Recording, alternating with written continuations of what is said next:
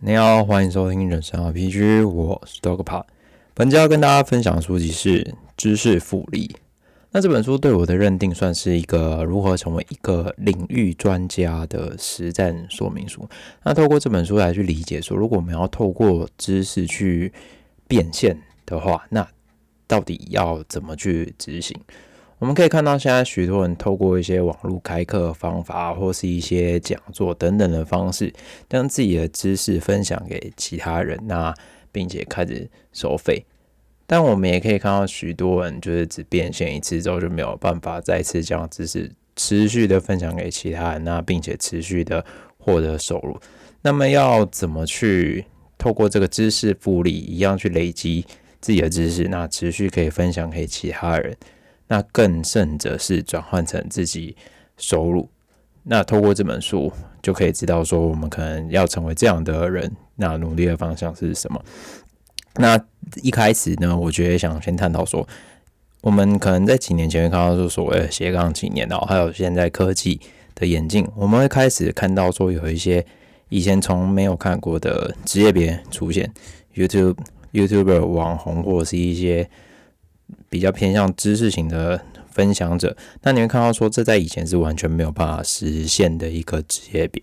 那因为现在来说，科技的浪潮让我们看到说更多的可能性，所以这本书我觉得它有点像就是斜杠青年的实战，如何教你真的透过自己的知识，把自己的知识分享出去，那并且开始获得一定的收入。好，那我们就开始吧。那这个这本书有四个章节，先从第一个章节开始。我们先进入知识复利的后疫情时代。那相信大家也知道，说疫情就是已经准备走入尾声了嘛。毕竟上个月对吧？这个月才已经开始零假期。那疫情大幅改变人类的生活，以实体为主的生活跟工作开始往虚拟迈进。可能有些人在后疫情时代就回归实体，那也有些人因为。疫情开始变得虚实整合，或者是完全透过类似 work from home 的方法去开始执行自己的工作。那这也提供许多人一个被看见的一个舞台跟机会哈。当你拥有一个专业的知识或技能的时候，你就可以在网络上被人家看见，那进而推广自己的知识跟自己的专业服务。斜杠真正实践，透过网络有了更多的可能。那么知识复利是什么？也引发了就是我自己的好奇，所以我就会看了一下这本书。对我来说，知识复利就是能够让自己持续累积自己的专业知识，那并且有办法在这当中，不管是透过直接变现或其他方法去让自己能够去交换自己的产值，可能转换成现金等等。那坊间可以看到许多线上课程或者一些其他内容，我觉得都是一个知识复利的一个展现。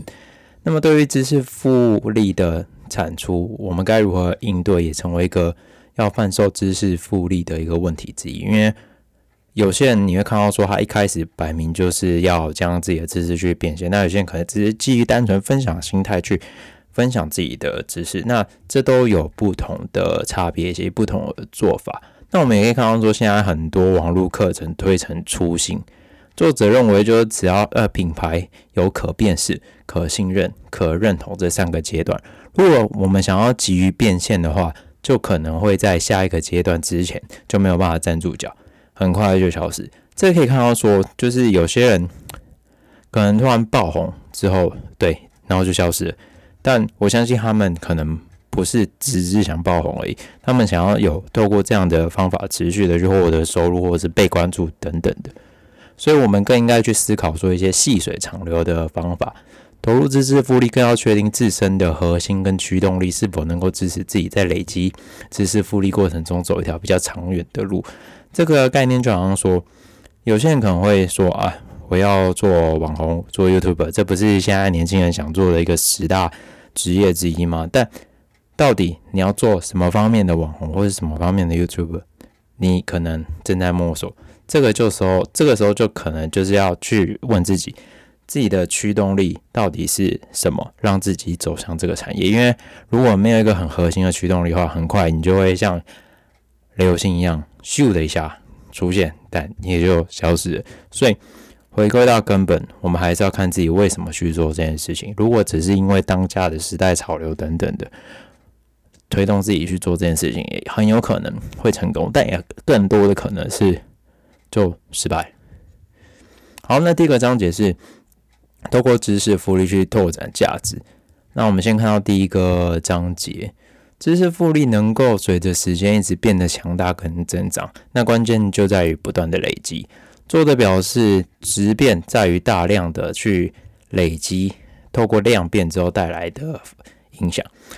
作者就分享了牛顿跟爱因斯坦他们去理解到改变世界的知识，都是在大量的阅读之后，透过一个空窗期去产生大量思考之后，才意识到这个知识点的存在。像被苹果敲到头啊，还有广义相对论等等，都是在大量思考之后才得到的一个知识跟基础理论。那对于知识累积，作者说明有三个步骤：目的、执行、记录。透过这三个步骤来逐步累积自己的知识复利。那么下一个章节是啊，下一节是知识复利的学习工具 IPOF。维持知识复利的品质，作者透过了所谓的 input、output、practice、feedback 这四种方法来去建立循环，以维持自身知识复利的品质。那并且透过这个正循环一直去累积。作者也另外透过这两个面向去探讨复利品质啊，复利品质的一个学习的方法，有高跟有高保存跟低保存，低保存比较偏向是。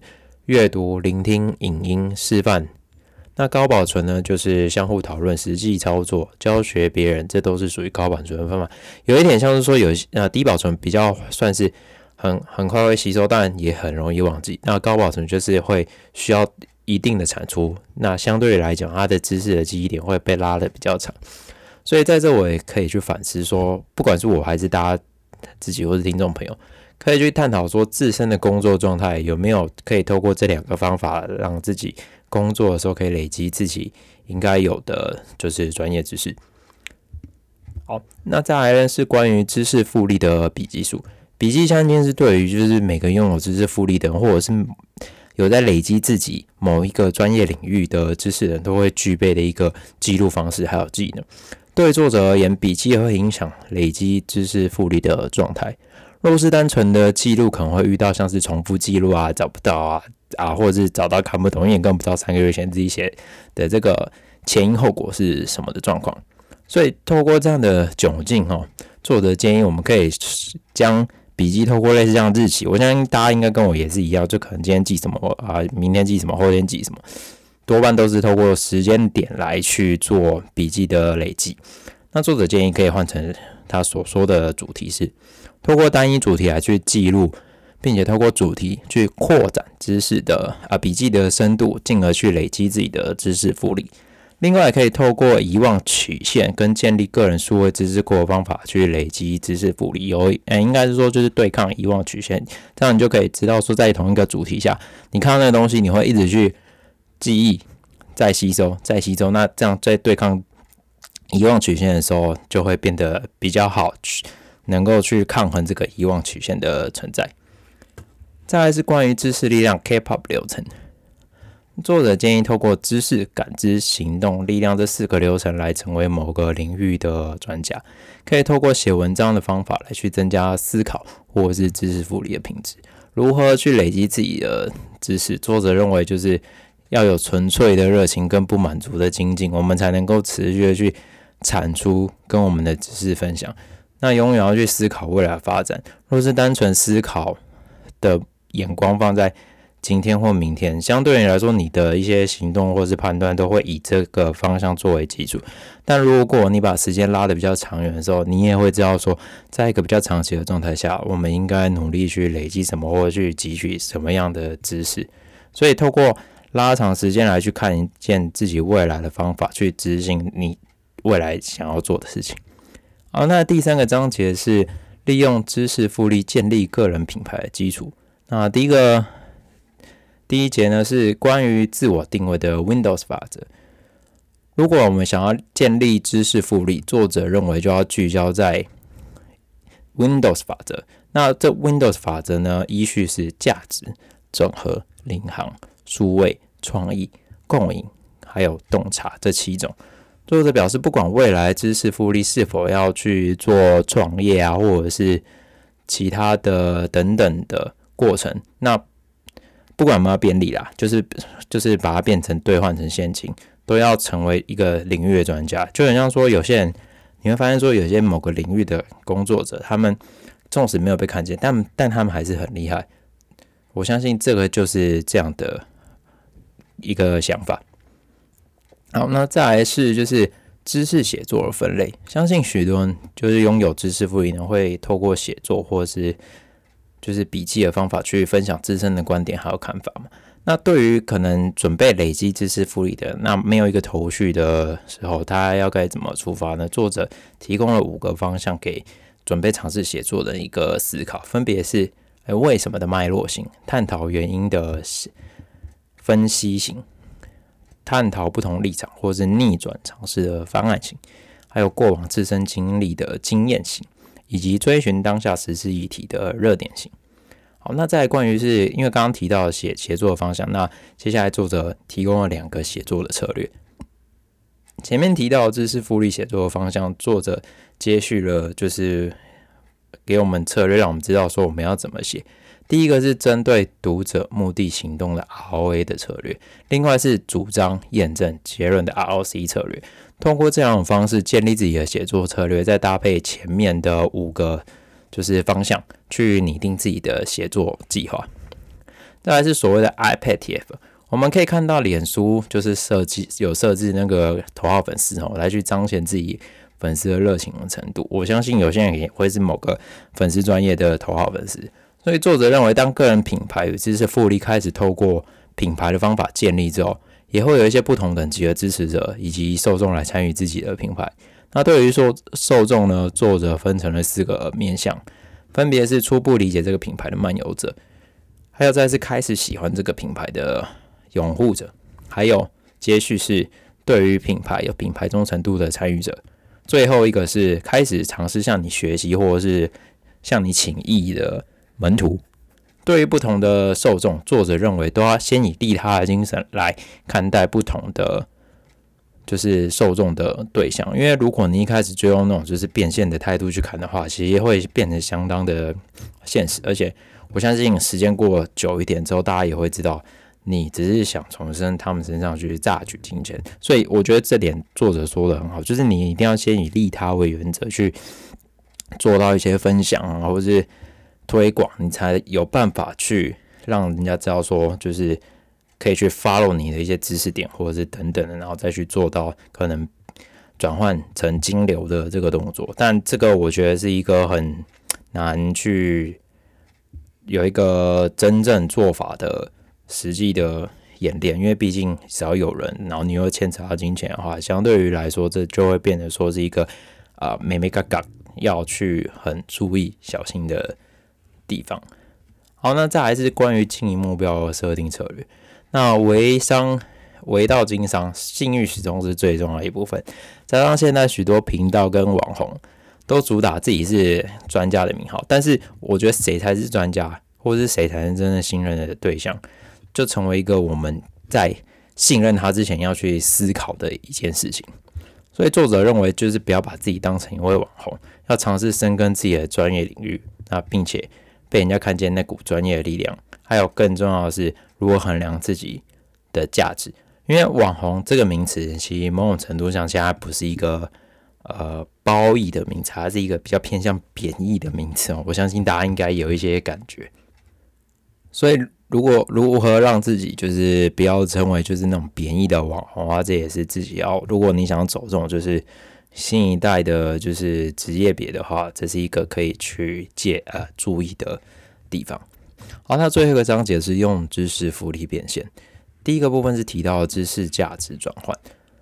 那作者提到，我们熟知的管理大师彼得·杜拉克本身就是一位教授、作家还有顾问多职的角色，在不同的职业都能将自己的价值转换并且变现。所以作者认为说，知识变现有分成广义跟狭义的方向。广义的变现就是不单纯只是转化成现金，更有可能是其他合作机会，还有一些可能没有办法直接变现的潜在可能。那狭义可能就对我感觉，就是我书上的了解，就是很简单，就是类似像是金钱的直接的转换，然后类似像是交易的方法。那接下来是关于产知识产品的起点。那对于变现的实际方法，作者认为可以像是透过那种实战工作坊啊，或是写作。因为有些人可能会跟你邀稿嘛，那邀稿就会有那种就是稿费。透过这个方法，你可以就是尝试初步的去做到知识变现的一个动作。那再来是变现的方法，不同变现的方式有不同的可能。那最直接的方法就是像现在大家看到很多线上课程啊，就是直接一就是一次或两次买断一堂课，然后好几就是一堂课里面有好几个章节，然后你看完就可以一直回放这种的状态。那其他还有方式就是。可以协作，或是透过知识产品化的方法达成，类似有点像是顾问那种角色，不是直接的那种，像是 to C 比较哦，我自己觉得有点像是比较偏向 to B 的概念。那到底要怎么去透过自己的知识来去变现？端看还是自己想要透过什么方法来去做到这个动作？那再来是关于解决问题的 impact 法则，我相信在。这个过程当中，一定会遇到很多问题。那解决基本解决问题的基本方法，可以透过像是了解问题、制定计划、执行计划、回顾延伸这四个方式来达成。那么作者另外又介绍了关于 impact 法则。那这个法则呢，就是透过辨识问题、掌握问题、提供意义、拟定行动、交流意见、追踪成果这六个行为来去。让自己解决问题的时候有一个方法可以去依循。好，那这本书就分享到这边。我觉得这本书就是，如果对于可能你未来想要尝试走一个现在比较醒目的职业，或者是比较能够让人家被看见的一个职业的时候，这个是可以自己慢慢去朝这个方向累积的。因为我自己觉得很多事情不是一开始就能够去。变成是很厉害，那一定要透过逐步的累积，才有办法让人家看见你。那最后是信任你。我相信最近可能有在爬山的人，应该会知道最近那种八百公尺的登山的一个一些争议。但我的本质是很多事情就是是需要累积的，很不是横空出世就能去做到某些成就。我我自己的观点是这个样子，我没有影射什么，但我自己的看法是。如果要偏向生理方面的话，很多事情是需要锻炼才有办法达到某些高度的成就。所以把这件事情回放到就是我们在累积建立自己的知识复利的时候，我相信也是如此。很多事情就是从零开始，那逐步逐步的慢慢的放大，再放大，最后才成为被人家看到的那个样子。好，感谢大家的收听，我们下一本书见，拜拜。